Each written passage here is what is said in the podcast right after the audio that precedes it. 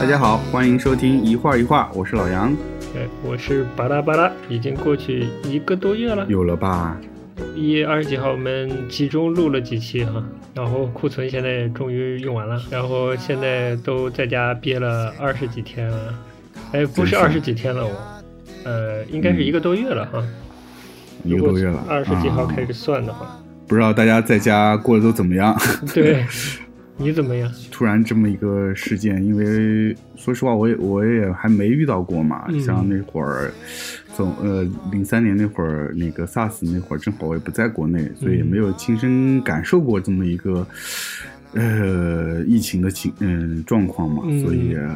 初体验，初体验初体验。呃 嗯所以还是还是还是肯定还是会有一些呃，就是焦虑啊、不安啊，这肯定是有的嘛。嗯再加上看到各种各样的铺天盖地的盖地各种新闻信息，嗯也是比较难去。呃说实话，也是太纷杂了，以后你也比较难去辨别，所以到嗯后来也就、也就算了，就挑着 看一看吧。呃，关注一些比较基本的信息就可以了。嗯，嗯嗯、你怎么样呢？我怎么样啊？我就一个人，没人嗯跟我说话嘛，基本属于，哎呦，呃我就没天离开哪上海嘛。我们这对期啊就不聊艺术了啊，因为也没，嗯呃，可能会聊到啊，但嗯肯定这期没有什么展跟大家分享了。全都关了，我们去哪儿看展 呢？对 对对，这次聊疫情相关的事情，有点中日连线的 感觉，嗯， 怎么说？因为你肯定成天 在家 看中日、日文媒体、日本媒体吧，对吧？呃，对对对，呃，你要不你先说说你平常都在家看什么台，然后是新闻是怎么样的？我在家，因为我家情况是家里有那个呃办了那个日本的网络电视嘛，嗯哼平时会看这个日日本的电视台的一些新闻报道嘛。嗯整个过程来说的话，前期来说，嗯。在初期还是比较关注中国的疫情嘛，因为嗯哼毕竟跟日日本比较近嘛，对的，所以就是有有还蛮大量的关于中国的一个疫情发展的情况的信息，有一些汇总啊，有一些介绍啊，包括疫情的一些基本的处理的方式啊，这种日常的这个嗯自我保护的一些方式啊这一类的。嗯，然后看着看着就发现有点风向有点转，哎。就发现好像哎这日本好像情况也不太好嘛。就主要是那个钻石公主号吗？对，就是我觉得《钻石公主号》算是一个蛮大的一个转折点，就是引起日本的整个社会和媒体对于这个疫情的更多的一个关注和警惕吧。嗯因为一下子嗯就是突然多了这么多人，而且大那个艘船上大部分都是日本的游客嘛，虽然也有啊别国的，嗯嗯、但日本游客比较多，而且嗯基本都是、呃老年人嘛，啊，也是一个比较易感染的人群，所以就嗯，感觉大家可能更更关注一些了。今天是三月二号，就就是那个钻石公主号上面的乘客好像就已经全部都已经撤下来了吧？对，现在所以他们日本他媒体统计的这个呃日本的感染人人数的话，就是按照两部分，一部分是国内的感染人数，一部分是这个钻石公主号的这个人数，嗯它是分开来算计算的。嗯有一些媒体会把它嗯总和加起来，但是有一些媒体就是单独分开来报。嗯。那么就是分开的话，其实本土感染人数现在怎么样？厉害吗？呃，就是除去这个公主号的话，国内日本国内大概是两百多号吧。属于可控制的范围是不是？对，但是这个数字有数，这个数字有点问题是什么呢？就是它现在因为整个日本的这个，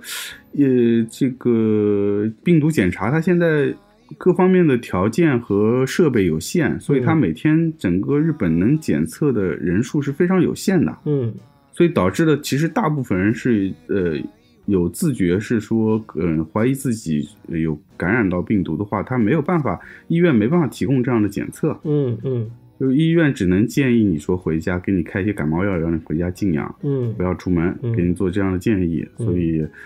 嗯，这是一个呃很大的问题，就是说，可能这些人群里面疑似感染的呃人群里面有很多是已经感染了，但是他们嗯并没有被检测出来，并且被确认到这个受呃感染的人群的数数据里。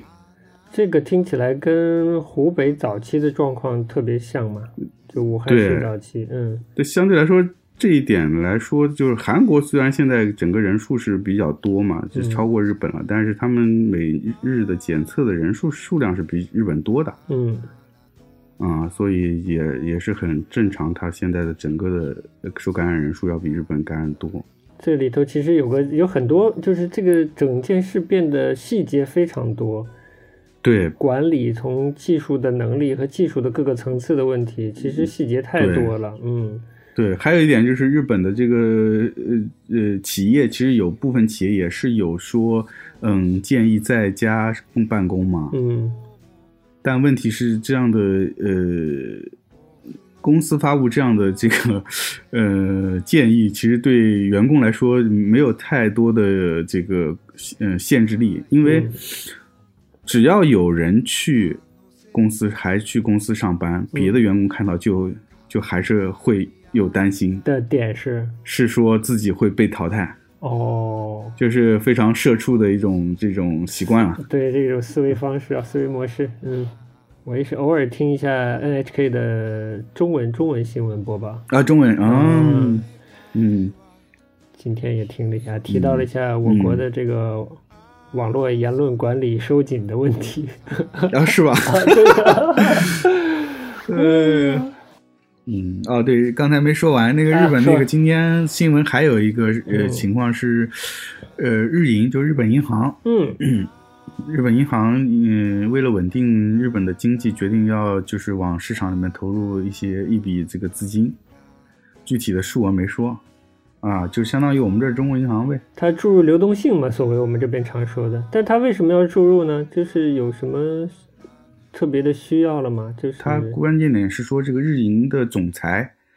做电视电视讲话，这个是有史以来比较少的情况。哦，就说明他们对这个经济是比较关注的，这个现在这个情况。相当于央行行长。然后这个日银的总裁呢的话的意思呢说得比较简短，然后话的意思大概就是说，呃，目前的这个疫情的情况对于这个日本的经济未来的趋势，他们是比较担忧的。啊，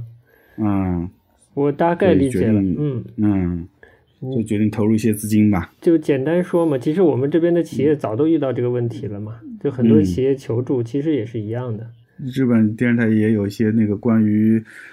嗯，疫情前和疫情中的这个一些景旅游景点的一些对比的嗯拍摄的一些镜头，嗯就基本上现在景点没什么人，空的空空荡荡 的，哎呀，太棒了！很萧 条。哎哎，真是，哎，是个适合出游的时候。 哎呀，你这有啥情报吧？我这情报啊，我们这怎么感觉像是这个真的像中日连线的啊？周 日联对呀、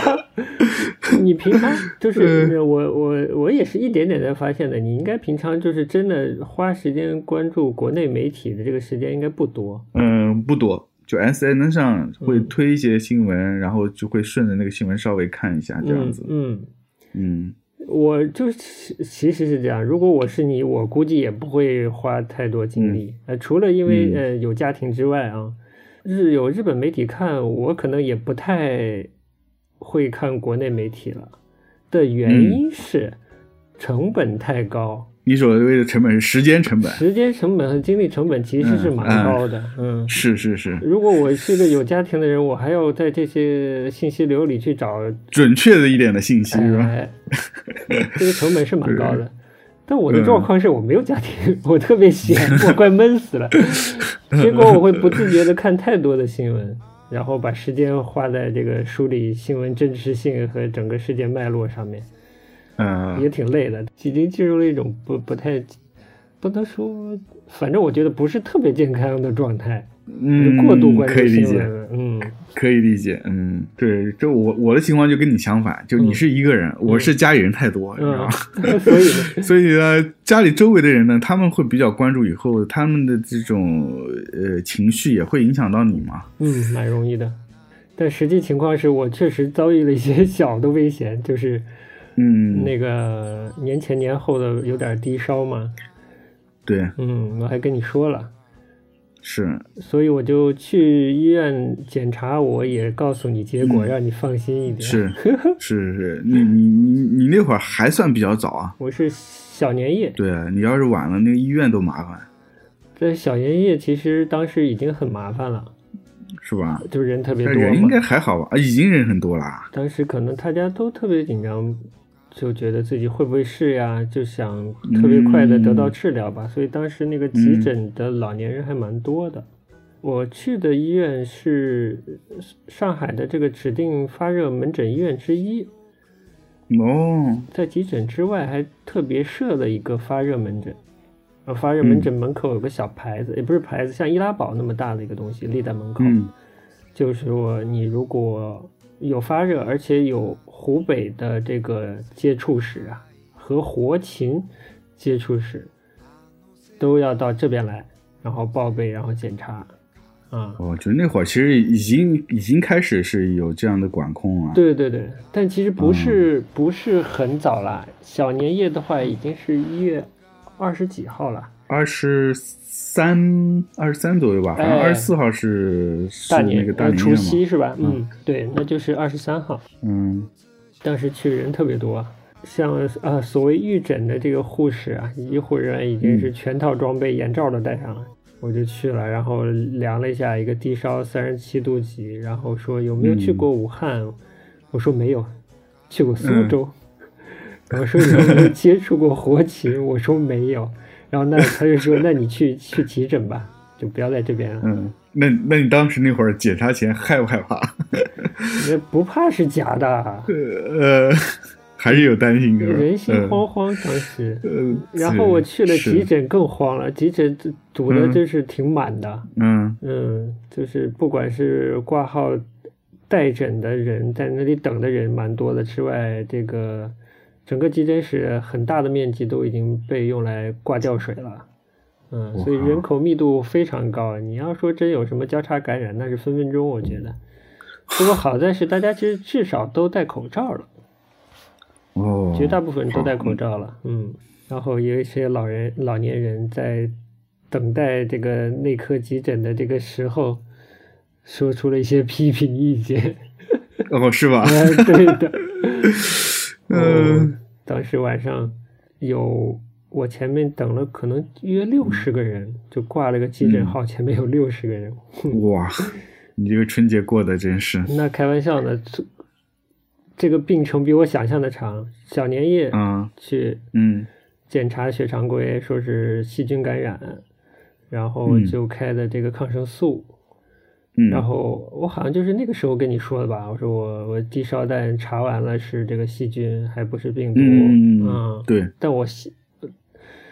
呃还是比较担心的，因为谁知道这这病毒的这个它的隐嗯是藏属性到底有多强？一般的血常规查得出查不出呢？我现在对呃问号挺大的，但至少查了。是，后来、嗯呃，抗生素吃了吃，吃到年初二，这个低烧有点反复，我就又去了一次。然后嗯哦护士还是很简单，根本不理我，直接查血常规去，然后查啊完还是一样。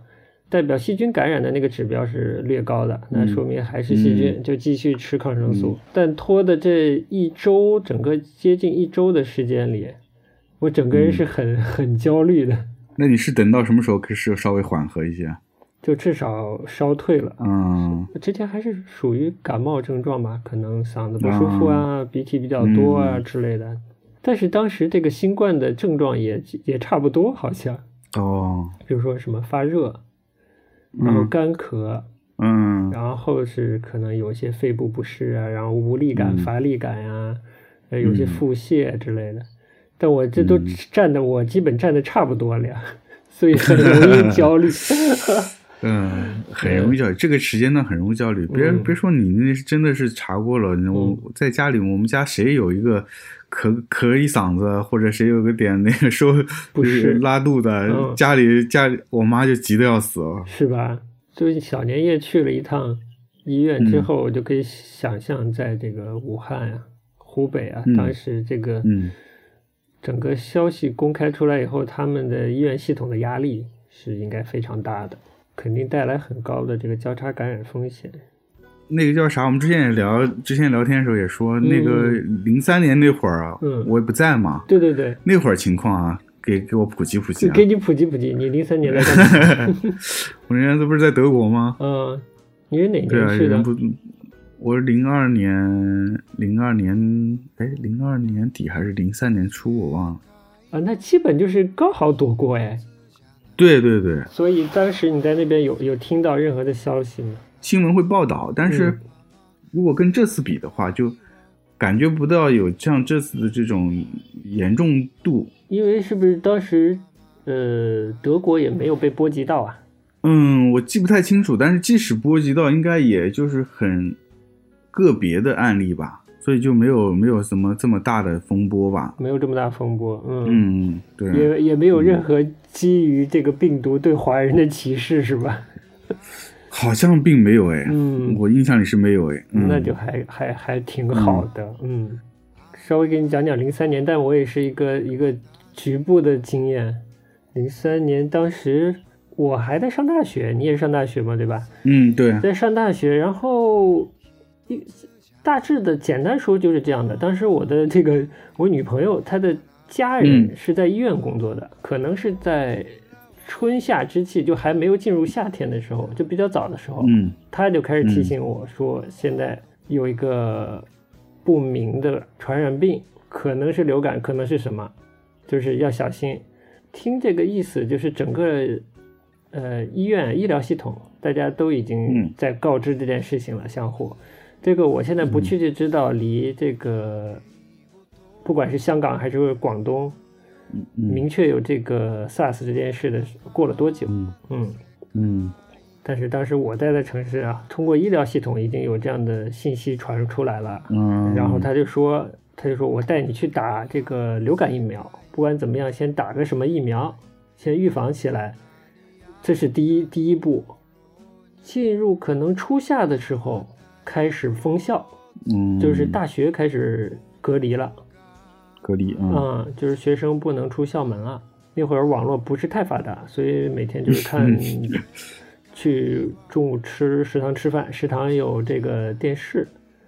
嗯播 CCTV 的每天的新闻。进入夏天的时候，就每天开始更新嗯不同城市新发现的感染的案例、病例，然后报数字，嗯，就跟现在的状况很现像。在状况差不多啊。嗯哦对，就是每天更新数字，那会儿就是说封校，就是说你们就是在学校里面不能出来，对吧？对，不能出来别。人也不能进，哦哎，大致就是这个状态那就跟现在差不多了。对。嗯但我后来才知道，这个是当时只是各高校啊是这样要求的。自发的啊，呃，可能不是完全自发的，可能有教育系统的要求。教育局，嗯嗯，但是说，呃，一般的社会生活啊、生产啊这方面都没有停。啊，嗯，但我还是有周末翻墙出去，啊 发现这个街上整个公共交通系统、就跟现在的上海，我觉得嗯所有地方都一样，公共交通系统就是不管公交车什么的，就没什么人用的，非常少人，就大概是这么个状态。然后就、嗯就是，但是当时人还是小，没有那么恐慌，而且整个爆发的是点不在不在我待的这些嗯地方，比较重的点是嗯北京，然后就是广东和香港，嗯，就就就等于说遥遥的在看那边处理的怎么样了，每一天的进度是怎样的，嗯嗯。嗯，然后当时也知道了，有个专家钟南山在主持整件 事情。嗯 呃，钟南山这个名字在我耳朵里是这次是第一次出啊，现，你是第一次出 现，哦、 呃，对，钟南山这，嗯、在这次又是扮演了个特别关键性的角色了，嗯嗯就是把窗户纸捅破。 对，大当时大概是这样的，嗯但人还比较傻，嗯所以是没嗯有紧张的话，但没有特别紧张，也是第一次面对，而且嗯是封闭在学校里了。学校嗯还是一个自己的日常小社会哎，小社会、嗯日常生活环境，只是不能出去而已。是是是，最焦虑就是每天看新闻的时候会焦虑，但别的时候还好。嗯、那个日常的这些经济活动，其实没有像这次这么严重的停滞，是吗？我估计你们吃饭什么，除了就你们只能在食堂吃嘛？你外面小饭馆你们也没去啊哦对，因为出不去了嘛，就没有办法去吃什么私人的东西、啊对啊。啊，那会儿啊，对啊，那会儿外卖也还没这么发达。对对对对。那你们要买东西呢？日常生活用品，去校园里有有那个超市是吧？对，有的有有。哦，那是那是完全不需要接触外面了。对，呃，这对我是一个教育，就是说出现这种严重的这种。传染性疾病是可能要隔离的，嗯，就某种意义上，它会形成一定的社会恐慌。你毕竟我翻墙出去，嗯、大家还是怕怕的，不敢乘用这个公共交通工具啊之类的。对，嗯，对而且每天新闻在报嘛，这个感染人数啊、嗯、死亡人数啊之类的，还是还是会怕。但其实我竟然没有、嗯、那个时候，肯定没有今年这么怕。对吧？所以就是今年你，就你你当时的那个记忆里的这个恐慌度，就是还没有今年那么强，是吧？ 没有，因为没有这么多的信息，嗯、每天也只有一些最基本的所谓官方信息让你 了解。所以信息多了反而是种恐慌。 对对对，或多或少是吧？或多或少是。然后它今年爆发的也比较快嘛，所以也也会令人有点担心。嗯，那那会儿 SARS 整个是。多长时间啊？经历了从零二年的冬天，其实就这件事发生了，嗯、一点点、一点点的觉醒，嗯、然后爆发，然后正式的处理这件事，嗯、然后让它消退。嗯，好像是到夏天之后了。嗯，就零三年夏天之后了，反正就拖了半年之类的。嗯，就今年的这个新冠病毒发了以后，大家不是有在传嘛？就是嗯。当年凤凰卫视拍了一部纪录片吧，一个系列的纪录片，嗯、好像叫 SARS 十周年之类的，就是回哦溯整个 SARS 的历程吧。 哦，哎，去找来看看。嗯，你可以看一下，回顾当时整个，嗯、因为当时的科技水平可真的是不如现在，所以那肯定啊，发现这个新病毒也确实是比较难。嗯，所以经历了蛮多的曲折的。包括嗯无论呃，就是从发现病毒到，就是整个传媒把它曝光出来或者公开出来，嗯、这整个是嗯都是嗯时间比这次长是吧？但当时给我的一个印象就是，医生之间就医护，不管是医生还是护士，嗯、就是医疗系统之间，它对先相互传播有潜在的这个嗯传染病这个风险是、嗯、是一个正常的事情。嗯，就给我的印象就是这样的，就是当时嘛。对，当时，对，如果不是我当时女朋友她家人是这个在医院工作的话，嗯、那我不会就是比可能我的同学知道的早一些，嗯、呃，采取一些不知道有用还是没有用的防护措施，嗯,嗯，但对我来说这个就是常识，就是你你在这个系统内你比较早的了解到信息，然后传播这个信息是很正常的。嗯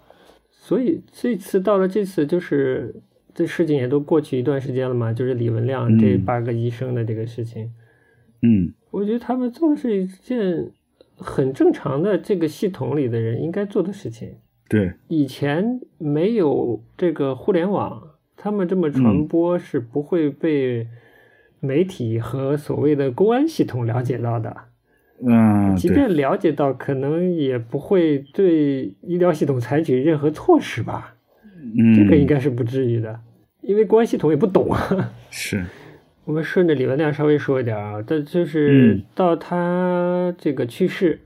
病逝，嗯，之后关于他的这个行为的价值，嗯、基本就是两面。嗯、他这个行为是算不算是英雄的行为，就是是不是一个正面的行为，嗯、还是一个普通的行为之类的。嗯，我是觉得还是他偏向于一个英雄的行为，就是还是需要、嗯、要需要一些胆量的。我觉得是说他他的这个行为，不管他是怎么样一个契机形成的，嗯，他至少他做了这个决定，他就已经是一个呃，这个举动就已经是会带来后果，嗯，这个后果，我想相信他应该也是有预预计的。哇，你说话好成年人，我懂了。我觉得你的意思就是，这他也明白这个所谓的微信之类的这些社交 A P P，、嗯、它不是一个纯然的这个私人领域，对吧？对啊，对，嗯，这个我觉得在中国生活的成年人都应该明白。所对以啊，所以他一定，我觉得他一定是明白的，即便他嗯说不要外传或者怎样，但他对其啊实明白他在干什么，对是的吧？嗯，嗯我，觉得所有这么做的八个人都明白。对，嗯，所以这个我觉得有些，包括梁文道，包括梁文道在内啊，就说这个嗯嗯他的行为啊，他不是在一个公共场合或者公众媒体嗯发布的，嗯，他这个行为不算是一个所谓的吹哨人的这个身份，嗯，但我基本还是持一个不太一样的态度吧。这个毕竟跟你在小饭馆里没有人拿着手机录音，你在传播一些信息是不一样的。嗯，对啊。再说咱国家的这个状况是跟别国的也不一样啊。 嗯，这就对吧深了，对呀、 这这你不能不能这么比啊。嗯，嗯所以，我觉得我同意你的观点。我觉得他既然这说了这个事，做了这个决定，那他就是有有有有他一定的这个主观的意意识在里面的。对的。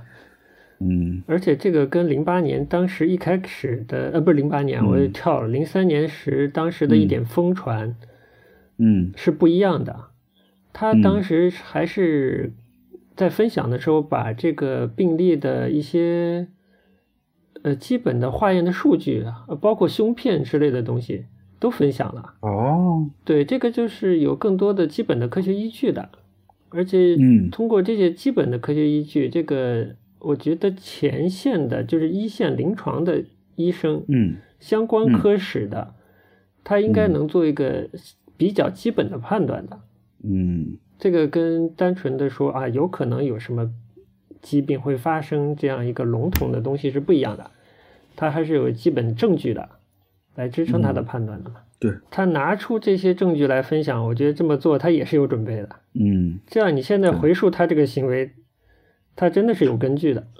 所以之后，这个钟南山在接受海外媒体访问的时候，还是说这个嗯李文亮、李文亮的这个行为还是一个英雄的行为吧？我啊不、是吧我不记不哦太清他用英文接受的采访，我不不太清不太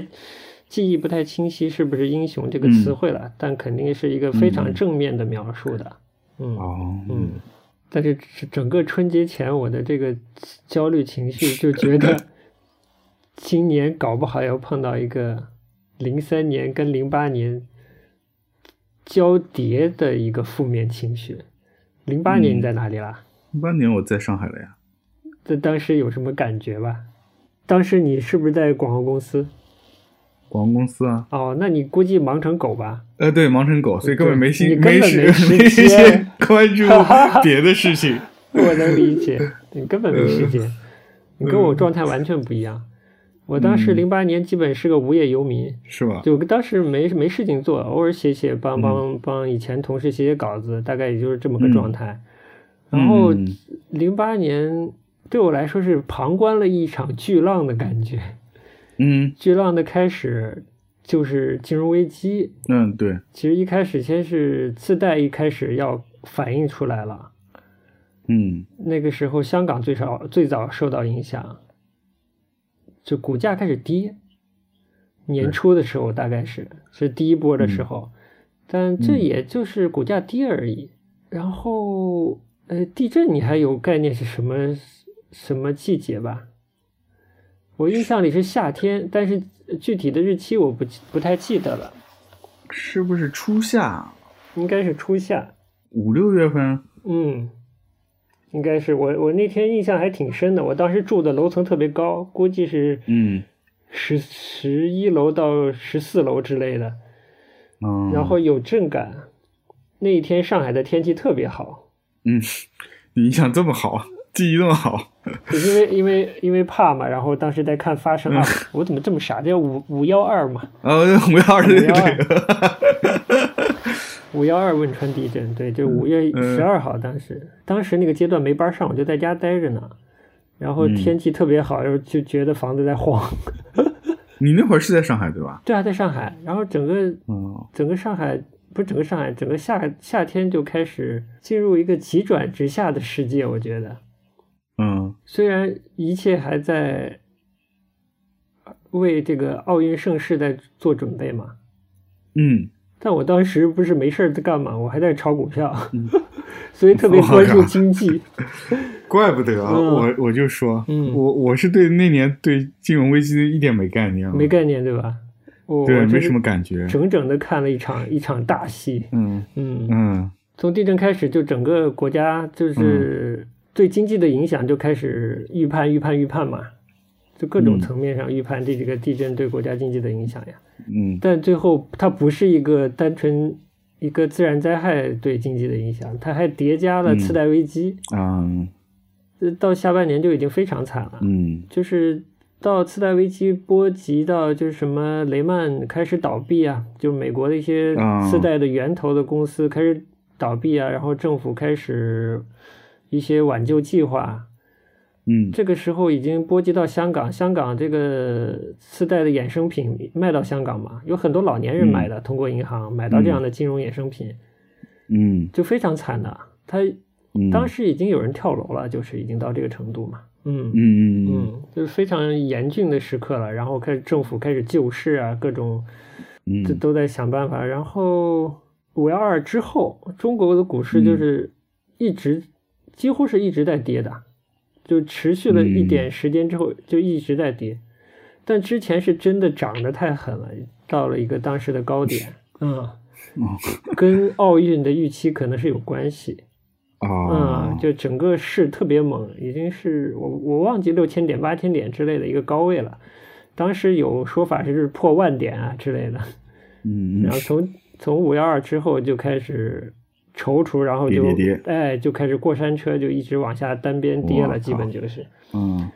就叠加次贷危机嘛，一塌糊涂。嗯这就算了，就是这个其实还是一件事情，但整个嗯灾害，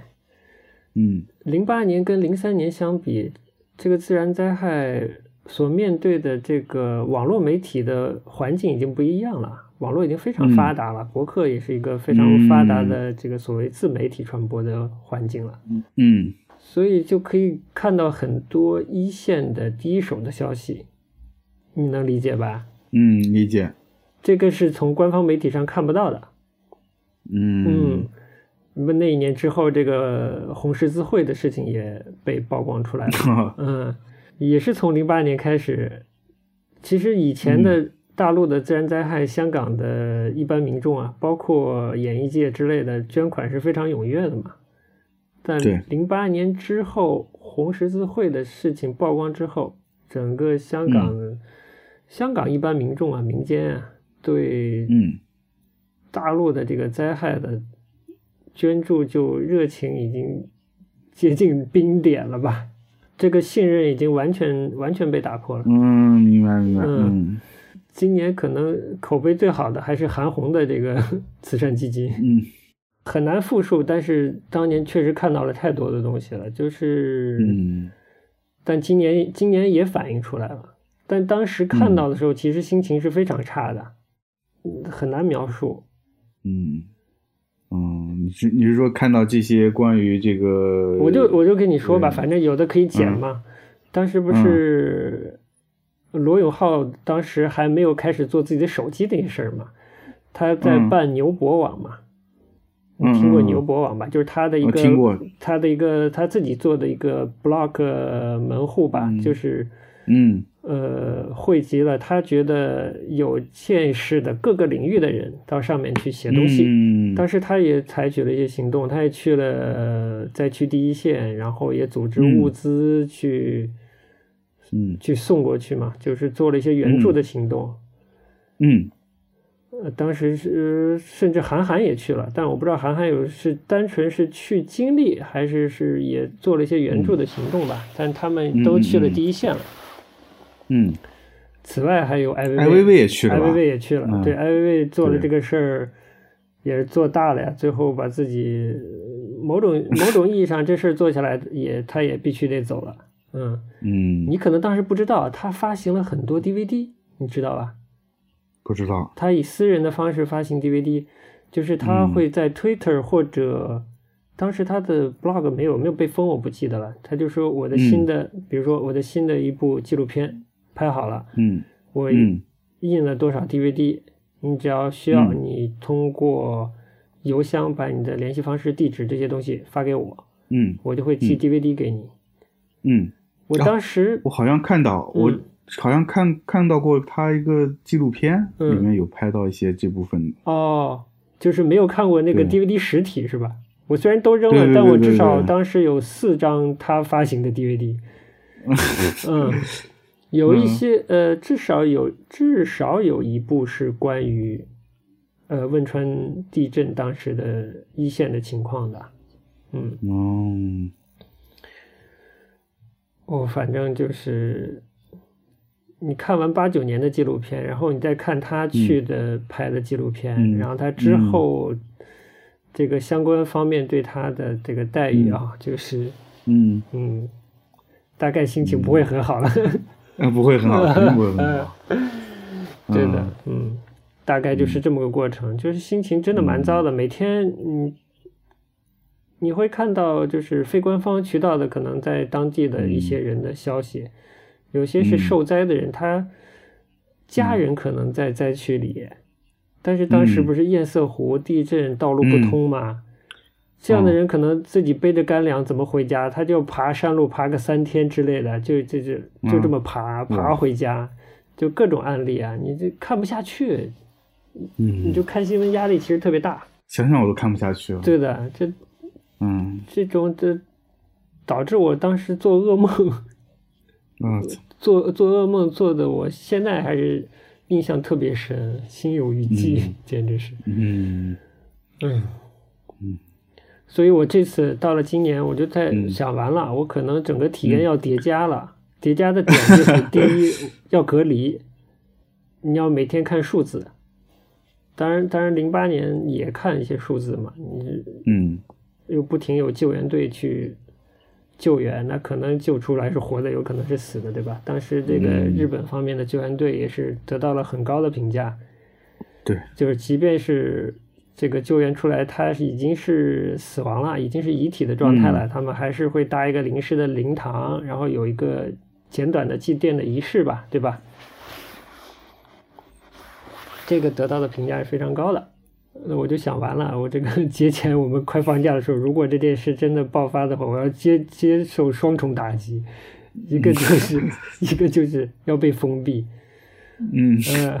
封闭隔离，然后每天看数字；一个就是现在网络这么发达，肯定会看到各种各样不同各的消息，各种各种都，嗯，令人不快的新闻，对吧？是啊但它很可能是嗯是真实的，但也有可能是、是也有一部分谣言，这也是肯定逃不掉的，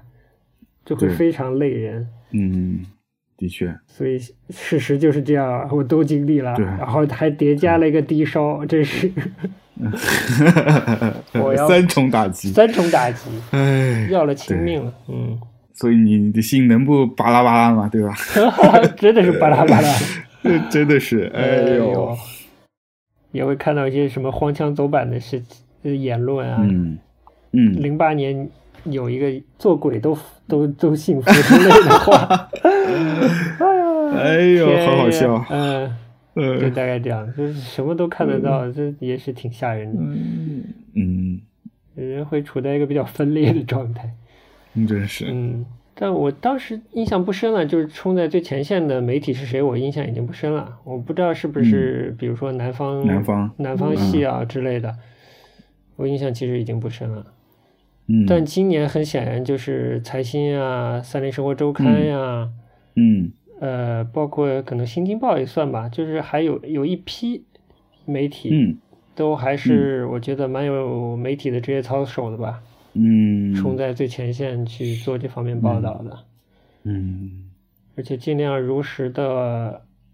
把一些信息反映出来吧。嗯，嗯，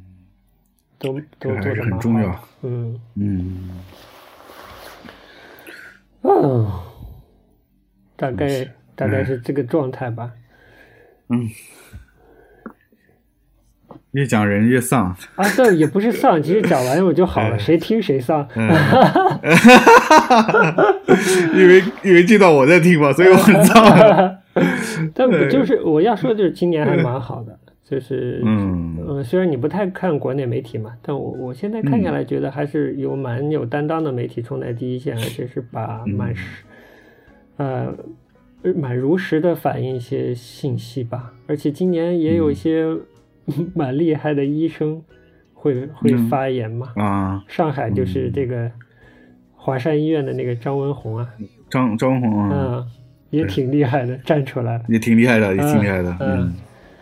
就这两天上海这个情况，他还表示很担忧啊对对对对，我看到了。啊！这我觉得就是一个一个一个作为一个医护人员的一个基本的一个对基本的职业操守素养吧对，嗯基本素养。所以呢，就是你你整个过程中，除了家庭生活，然后没有看，嗯但还是看了几个电影吧。我是也试着看电影，但是实嗯实在在只嗯在前两天看进去了一部，剩下都不算嗯太看进去了。嗯是，嗯呃我其实也是，我也看了几部，嗯就是也是属于先把它看了，大致对这个影片个了解。你说看进去多少吧，就就就不一定了。嗯嗯，嗯但至少就是先把自己的情绪通过这些别的方式把它给缓解掉，嗯这个我觉得还是多少还是有用的吧。嗯，还还采取什么其他措施了吗？比如看书啊，或者听一些音频也节目之看类的。也看书，也听音频，倒听的少，但是也听，嗯、但主要还是，呃，看书也看的，就是看书会看，嗯，看我哪最方面近的也是书看，我这这这个，因为正好这段时间是在家时间比较长嘛，嗯因为平时说实话看书都是零零碎碎时间看，嗯所以我就想说，家里有些之前积累的一些没看的书都看了，呃都都把它拿出来翻翻。所以，一个是看了一些以前买了一些杂志，在那儿翻了一下，嗯哼。就是相对来说就是比较偏信息类的嘛，然后偏信息流类的行文化的一些流行文化信息类的哦这种，就是看起来稍微轻松一些 嘛。对，啊，然后正呃同另外相正相反的是，也是想找一些更系统的一些书看，所以最近在看那个一个呃日本的一版画艺术家写的一个日日本版画史啊，不是日本全呃世界版画史世界版画史，OK，啊，嗯对，这主要的原因是说，一是这书也买了有段时间一直没看，嗯然后说正好有个比较嗯集中的是在家的时间，说把拿出翻出来系统看一下。另外就是说这种系统的书吧，嗯，不管你能不能看进去，至少你开始从头看，给你一个自己一个心理暗示，说我要读一本嗯巨著了，所以你会把那个自己心把自己的心情往放进去，所以你可能会对于外界的一些事情会稍微隔断一下。嗯，就排除嗯干虽然扰。说是对，虽然说看的也是非常的缓 慢，本来就挺难啃的，但是、嗯但是我觉得稍微看看书，心里还是好一些，平静一些。对，然后正好这疫情当中，这个说到电影，这疫情当中正好又是呃两个电影节颁奖是吧？你是是说奥斯卡和柏林是吧？对，奥斯卡、柏林嘛，两个大的，嗯，嗯，然后然后整个你看下来怎么样？呃，奥斯卡还是还是有点意外了，还是有点意外。奉俊昊是吧？ 寄生虫啊，也看过小丑之嗯后，对这两部影片就取得在去年取得这么大成绩，还是稍微有点意外。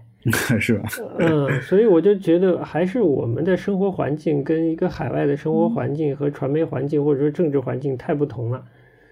嗯以至于我们会看完觉得这样的片子为什么得到这样的青睐呢？或者得到这么强的反响呢？嗯反映这个阶级差异和这个贫富悬殊啊、嗯这方面，嗯。就两极化嘛。嗯说白了就是两极化。我觉得，就我们无论是上海也好，还是我们自己老家也好，你很多这种棚户区的居民的生活条件不没好到哪里啊， 依然是这样，其实就是某个层面上，所以可能对我们来说，看到这样的影片的那种感触触动，没有欧美人那么大吧？可能这方面，就我们的整个文化氛围里，可能没有太多的强调这个同情心啊，或者同理心啊，或者嗯嗯，就这方面的东西。是，再加上这两年经济的变化带来的这个思潮的变化，所谓这个资本主义可能失败了，可能资本主义已经要死亡 了。其实说的不是资本主义死亡，其实就是现在的所谓这个所谓新自由主义可能要要失败了，要死亡了，或者是无效的，嗯或者是它是一个带来的是恶性循环，嗯，这个是有关系的，嗯，就是它带来的是两极化，对，追求的是个无限放大的经济，但这个事情嗯可不可行，以及这个环境是否能承担这样一个这样一个经济诉求吧，嗯带多带来了蛮多怀疑，啊，嗯，而且实际情况就是整个两极化越来越重嘛。从零八对年的这个金融危机之后，整个西方国家都是在经历这个对过的程，这个可能是嗯我们这边不太会去太多的讨论的事情，因为我们可能更多的觉得自己还在上升期吧，嗯，就很多还人在发展中，哎，对，就是很多人他不愿意承认我们进入了，可能已经进入了一个缓冲期，嗯，或者一个一个甚至一个是啊，算了，不说更负面的期了， 但是海外的环境可能不太一样吧。这勾起了一些一些共同的情绪在里面，已经变成情绪化的东西了。嗯，就是嗯如果它变成现象和情绪化的东西的话，我觉得啊，它内里的问题已经是蛮大了，就是已经蛮明显了，嗯嗯，嗯，或者至少是相关的分歧已经很大了。我觉得就像你说的，就是其实我们国内，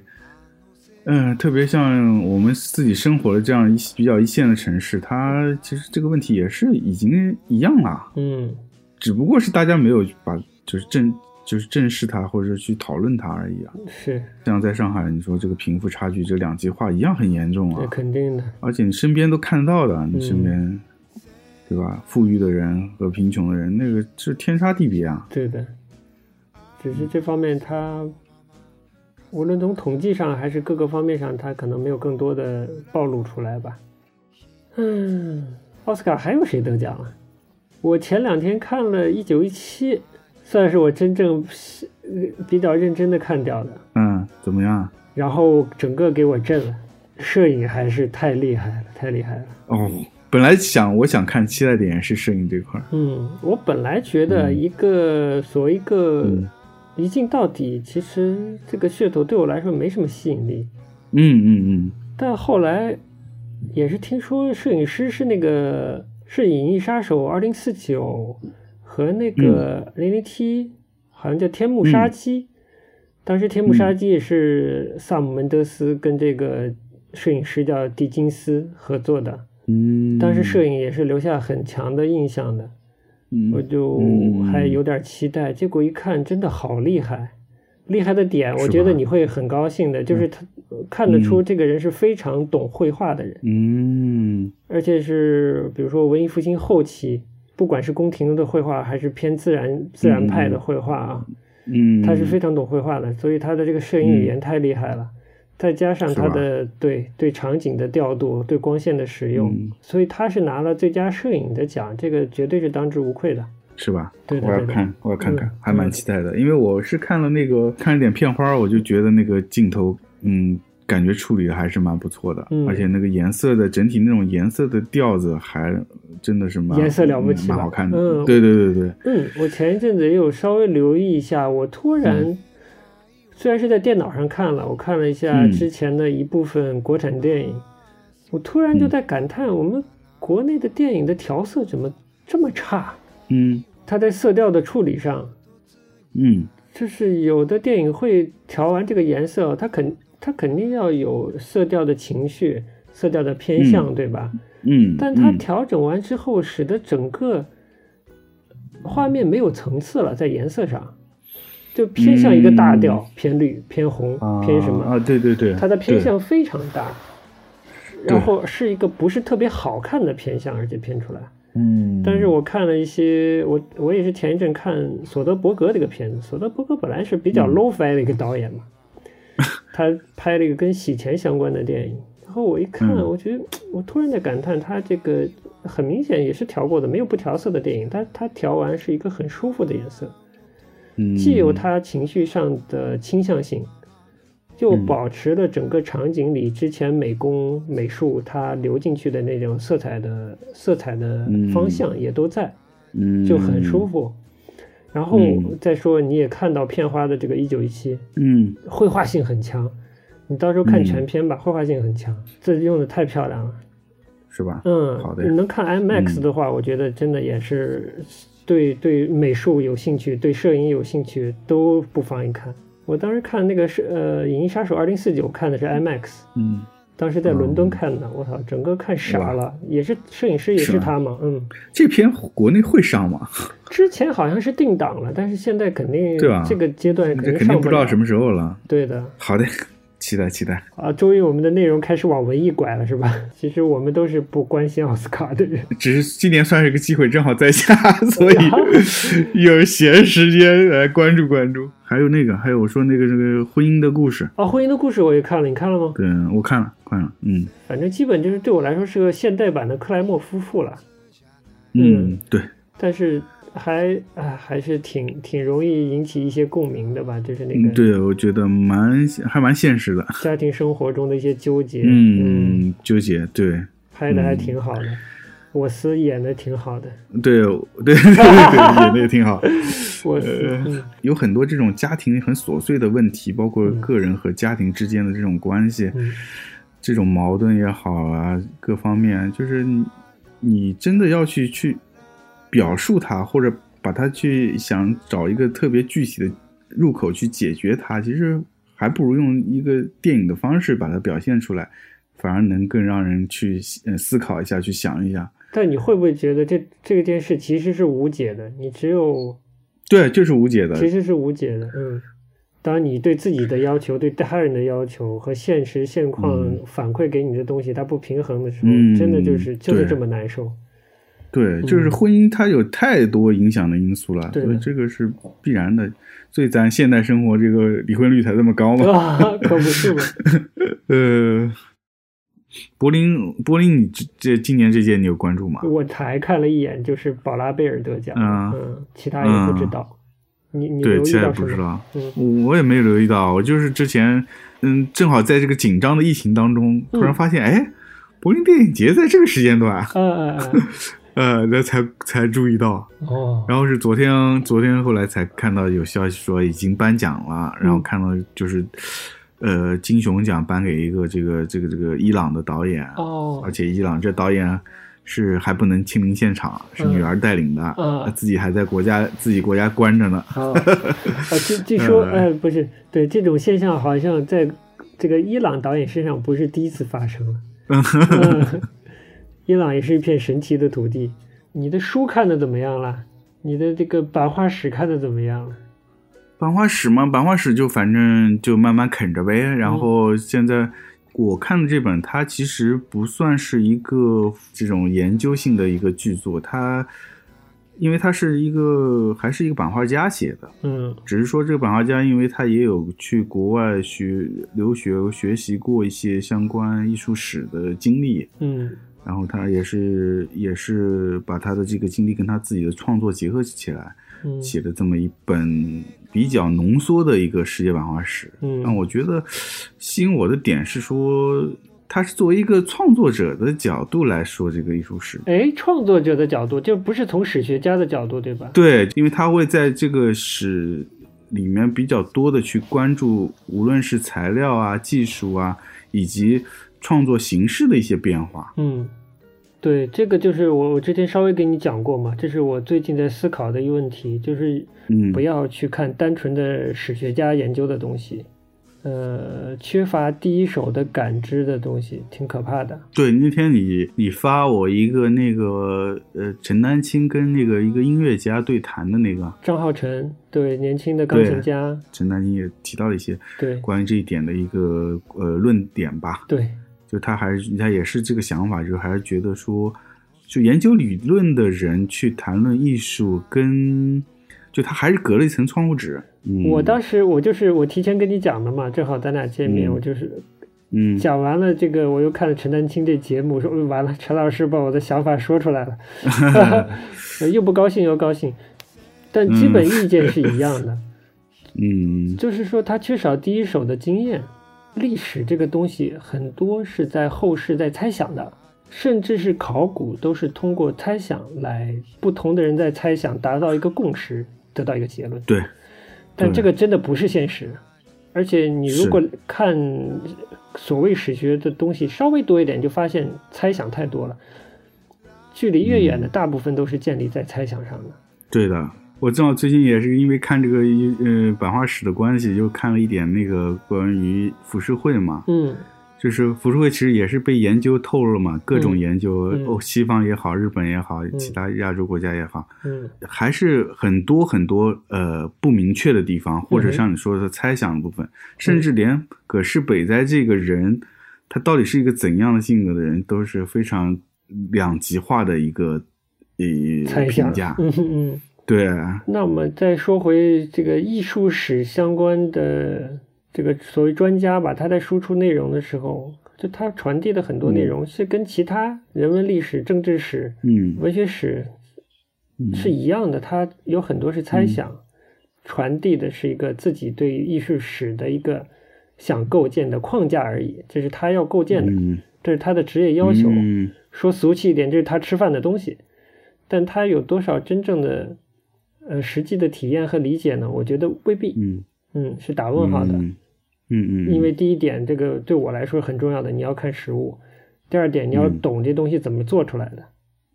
嗯这两点是核心的，在传递，而不是说以一个所谓专业的背书“专业”两个字背书，或者“史学”两个字背书，嗯来传递一些没有切身经验，也不了解实际操作的呃这些观点。嗯这里有个误区啊，正好跟版画这件事是相关的，就是呃嗯普通民众啊，我妈属于普通民众了吧？嗯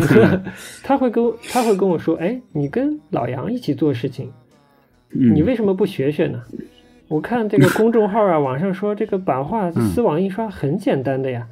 你也学学嘛，你也可以搞呀。这就是他不懂的地方了，就是很多事情嗯有很多很具体的细节，影响最后的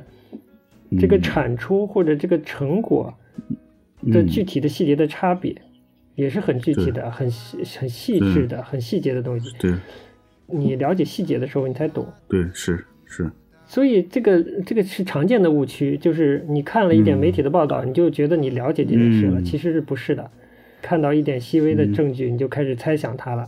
就开始附会了。嗯，或者你看了一篇关于病毒的报道，你就觉得你真正理解了病毒了，其实不要这样。嗯你这篇文章可能你所有字都认识，但你不知道你看到的是什么，嗯，对吧？对对对对对对，这个真的是所有世界上发生的实际的事情，是基嗯于实际经验和实际物质的，对吧？实际的技术和认知的。呃所以不要觉得自己看了一点公众号，看了一点这个所谓版画的视频，就真的了解所谓版画是什么了，就把它简单化了，那就不好。嗯，嗯，跟你说说我最近在看啥好了。 对，你说说你最近看的啥？哎，前一阵子不是报道这个有有一个美国回来的这博士嘛，还是博士后，嗯在方舱医院里嗯看这个《理想国》的书，哦，就是弗朗西斯呃福山，好像釜山嗯嗯国际上非常知名的一个政治学吧，还是比较政治学的一个学者。嗯嗯他的一本书，就是嗯跟当时那位、那个小伙子在看的，就《政治秩序的起源：从前人类时代到法国大革命》，这我靠， 大不大？很大的，好大，嗯。呃然后还有一本啊，我先把我嗯有看到的同一领域的三本告诉你，嗯还有一本叫《独裁者手册》，是一个美国学者写的吧？是一个系列吗？嗯，并不是一个系列，这个就不是嗯广西师范，呃，不是理想国系列了。啊，还有一本是《君主论》，就是这嗯个文艺复兴时期的、马基亚维利的这个这个嗯政治专著吧。嗯我就讲福山这里讲了一个我觉得好玩的点，嗯就是人类社会为什么发展，为什么形成了国家，形成了统治，形成了统治阶级、被统治阶级，为什么经济要发展？嗯它里头的观点就是后后发散一下，就为什么我们的人现在要九九六？嗯就是你明明农耕民族的农耕文明，已经大家有衣服穿、嗯能吃饱了，为什么还要往前生产更多的所谓价值？其实这是统治阶级要求的，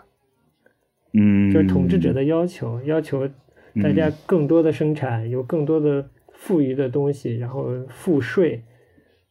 就是这是个这是权力在拉动。强行拉动、啊生产，嗯换到现在，也就是你的老板和整个社会这个价值结构在要求你必须更多的生产。这再拐一步，就到到了现在的这个新自由主义，嗯它就是不停的投资，不停的把这个投资扩大，然后希望扩大生产，增加整个的生产总值。嗯，但这个是不是可持续的呢？这不一定嘛，嗯对吧？对，所以有的节目还在鼓吹我们这这个实体经济多么的欣欣向荣。我觉得你有一个基本嗯的经济常识，你去看一个负债表，地方政府负债表、国企负债表和这个个人的这个消消费负债，你去看那个比例，你能靠你的常识是得得出结论的，对吧？不要有幻觉，嗯不要拿这种幻觉去欺骗别人，我觉得还挺不好的。嗯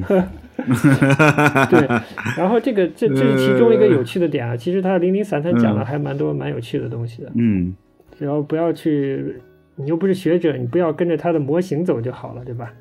嗯另一个这个独裁者手册，我跟你说了两句了，也挺好玩的。嗯他这个观点我觉得特别好，就是说嗯你看待看待国际政治，不要也是他的点就是不要抽象。不要说嗯嗯你看待一个事情，就是美国如何、日本如何、韩对国对如对何，对对，其实对背后都嗯有特别具体的人，人，嗯他有利益在背后，有个人的诉求在背后，要以这个角度去看发生的所有的事情，嗯我觉得特别也是嗯特别好玩的一个角度。对，那天你跟我说这个，我就觉得哎，这说的挺有意思的，哎，就不管是路易十四还是说希特勒这样的人，他都不是为所欲为的，他还是有嗯他需要必须维护的这个利益集体的。哦，是这么说的。对领导人而言，政治情势就政治的状况嗯可以被分解为三种人群，一种是嗯民意选、选择人集体，一个是实际选择人集体，一个是制胜联盟。子集子集的关系，嗯，一个是最大的可以名义上有投票权的人，一个嗯是有实际影响的这个人群，一个是最终嗯决定这件事的一个更小的集体的，相对来说更小的一个集体的人群。这个这个具体不说了，有兴趣的话可以看这本书，蛮有趣的。如果你作为一个政治生活的参与者嘛，他意思你人活在世上总是多少要参与政治的，但你参与的话，你就想 赢嘛，你不会在这个游戏里想输吧？但你作为一个参与者，你能怎么做呢？就是想办法把这个有影响力的那个人群的规模变大，而且你变成其中的一份子，嗯自己要有所行动，要去影响影响你的现实生活吧，或者影响你的政治生活吧，嗯要敢于提出要求吧之类的。是哎，对对了，反正这这几本书可能这个时间段，有些人可能会对政治稍微有点兴趣了，那不妨就是可以嗯看看嘛，嗯扩充一对点知可以识。了解一下，嗯是的，反正所有一切都得从从我做起嘛，嗯，对，对吧？而哎，且是很具体的，嗯尽量少让情绪伤害到自己吧，我觉得是。嗯，过了这么几次，我真的是也有点够了。是的，我也觉得， 嗯，也欢迎你看完这个版画的书啊，也给我们多讲讲。嗯，是可以可对以，对，丹青老师的这个啊，我稍微说拐回一点艺术吧，我觉得他嗯跟那个张浩辰的那个对谈真的质量非常好，很少能嗯看到那么高质量的关于音乐或者艺术的对谈了。其实，嗯而且大家嗯就大家了，就是双方都是行业内的最了解这个艺术门类或者行业最基本的东西嗯的，从最细微的东西来了解一件事情的，所以非常值得听。你就比如嗯对说，我我嗯，你说，我那个整个我呃后面那部分我看了，就是陈丹青讲艺术那部分，然后嗯前面那个张浩晨讲那个音乐的部分，我看了一一部分没看完，因为嗯整个这个比较长嘛，一长个半啊小时是吧？我也没完全看完，我就慢慢看，嗯对我这种东西一下消化不掉。对，但我觉得还是挺挺有意思的，嗯就是就像你说，他们是从一个细微部分入手在聊这个事情，嗯嗯，无论是聊音乐还是聊艺术艺术，嗯，比较嗯就聚焦在细节上开始聊，然后往外聊那种感觉，所以对我这觉个得还挺有意思嗯的。这件事特别好的，就是告诉大家艺术欣赏和艺术创作啊，艺术欣赏嗯甚至说我们说俗气一点或实际一点，艺术的制作、生产、嗯嗯艺术的制造，都是很具体的事情，有太多的细节要考虑的。你就比如前面嗯这个张浩晨讲，呃，在音乐厅的演奏，他在嗯选择，呃，包括录音这件事情，有，我觉得都很有启发，也解答了我一些嗯疑问。比如说，我为什么不爱听音乐，听听古典音乐？这 个嗯就他说的很明白，就是音古典，或者是呃我老觉得古典音乐这词有问题，就经典音乐，啊嗯它不是为音乐厅写的，嗯，它是很多就是尤其独奏协奏曲，它是给小环境写的，小室内乐嘛。嗯，你在音乐厅其实是个，你说的夸张一点是错误的环境，去听它其实不好听。对，的确的确，嗯，然后他也说到这个呃交响的部分，也是听录音可能是更更好的能，这个整个声部声响平衡是更好的，因为你录完了都是可以调的，把它嗯调到一个最好的状态，这都是细节。他包括对都他是细节，包括他演奏乐曲的时候，他怎么挑乐曲，也会针对当时的这个演奏环境去挑，对吧？嗯，包括他提到黑胶唱片为什么是动人的，嗯我觉得说的也非常好，就是说嗯，刚有唱片的时候，整个录音那种温暖的东西，就是来自于它的不精确。从演奏嗯者开始，他演奏就是不求精确的那种演奏，它是有温度的。嗯对到整个录音技术，它都不是一个所谓 HiFi 的高保真的东西的。嗯他这点他也讲得好，就是其实没有一个所谓的保真，每个人坐的位置嗯不同，你听到的声音就是不同的。每个麦克风的位置不同，你它收入的声音也是不同的，对吧？就是它特别具体，嗯，这就特别好，对，真的。就像艺术作品那个绘画也是一样啊。嗯，你说颜色准不准？你怎么判断它？，对对对你每个人眼睛都不一样，你看出来的完全对都不一样。对对，它可能既切中了生产，就艺术，我们说艺术生产，也切中了艺术欣赏的一个对的一个命门吧。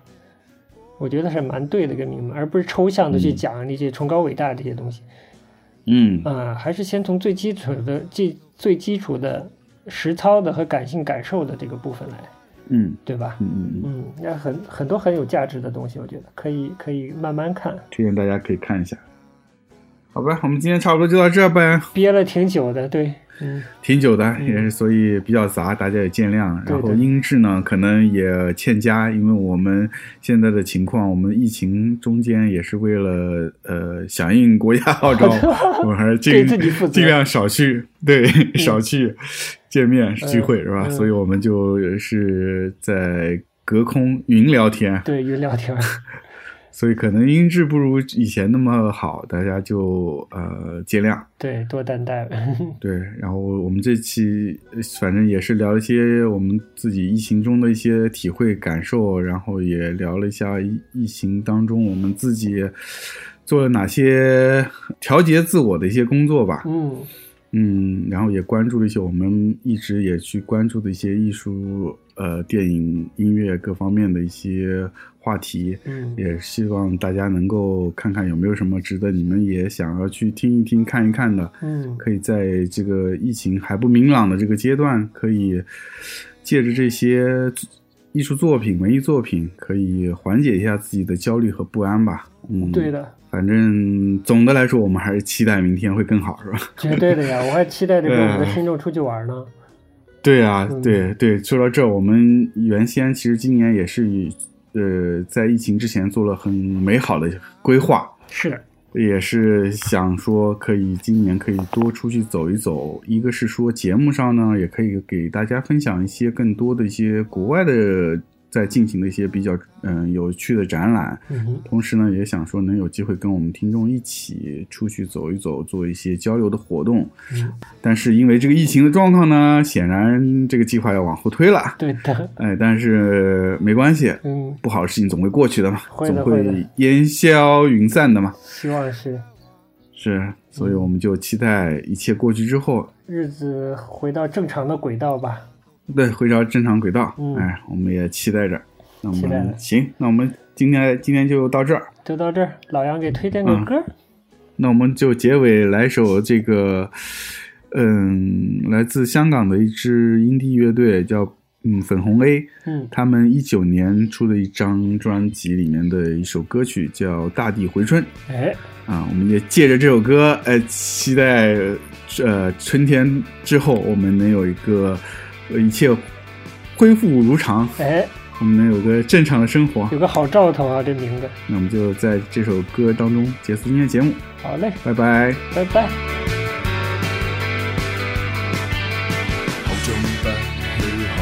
心中指針卻在升降，今天竟想起你近況。幽幽的花香墮進蜘蛛去做的網，窗邊的春光，鮮花都已盛放，只顧住看。看我手臂這裏最粗壯，性格細心，你卻說不夠粗犷，不要讓愛。封住亂放，一切再給我，不要再抵抗。起身打開窗，用雙眼掃射一浪，穿起身的 T 恤給我看。空中的花香編織出似故事一個，青春的憂傷就似一個便當，不再熱燙。性格開朗，想法説開放，説到這裏不要再推搪，請你又再手往後放，最怕你識破要將你。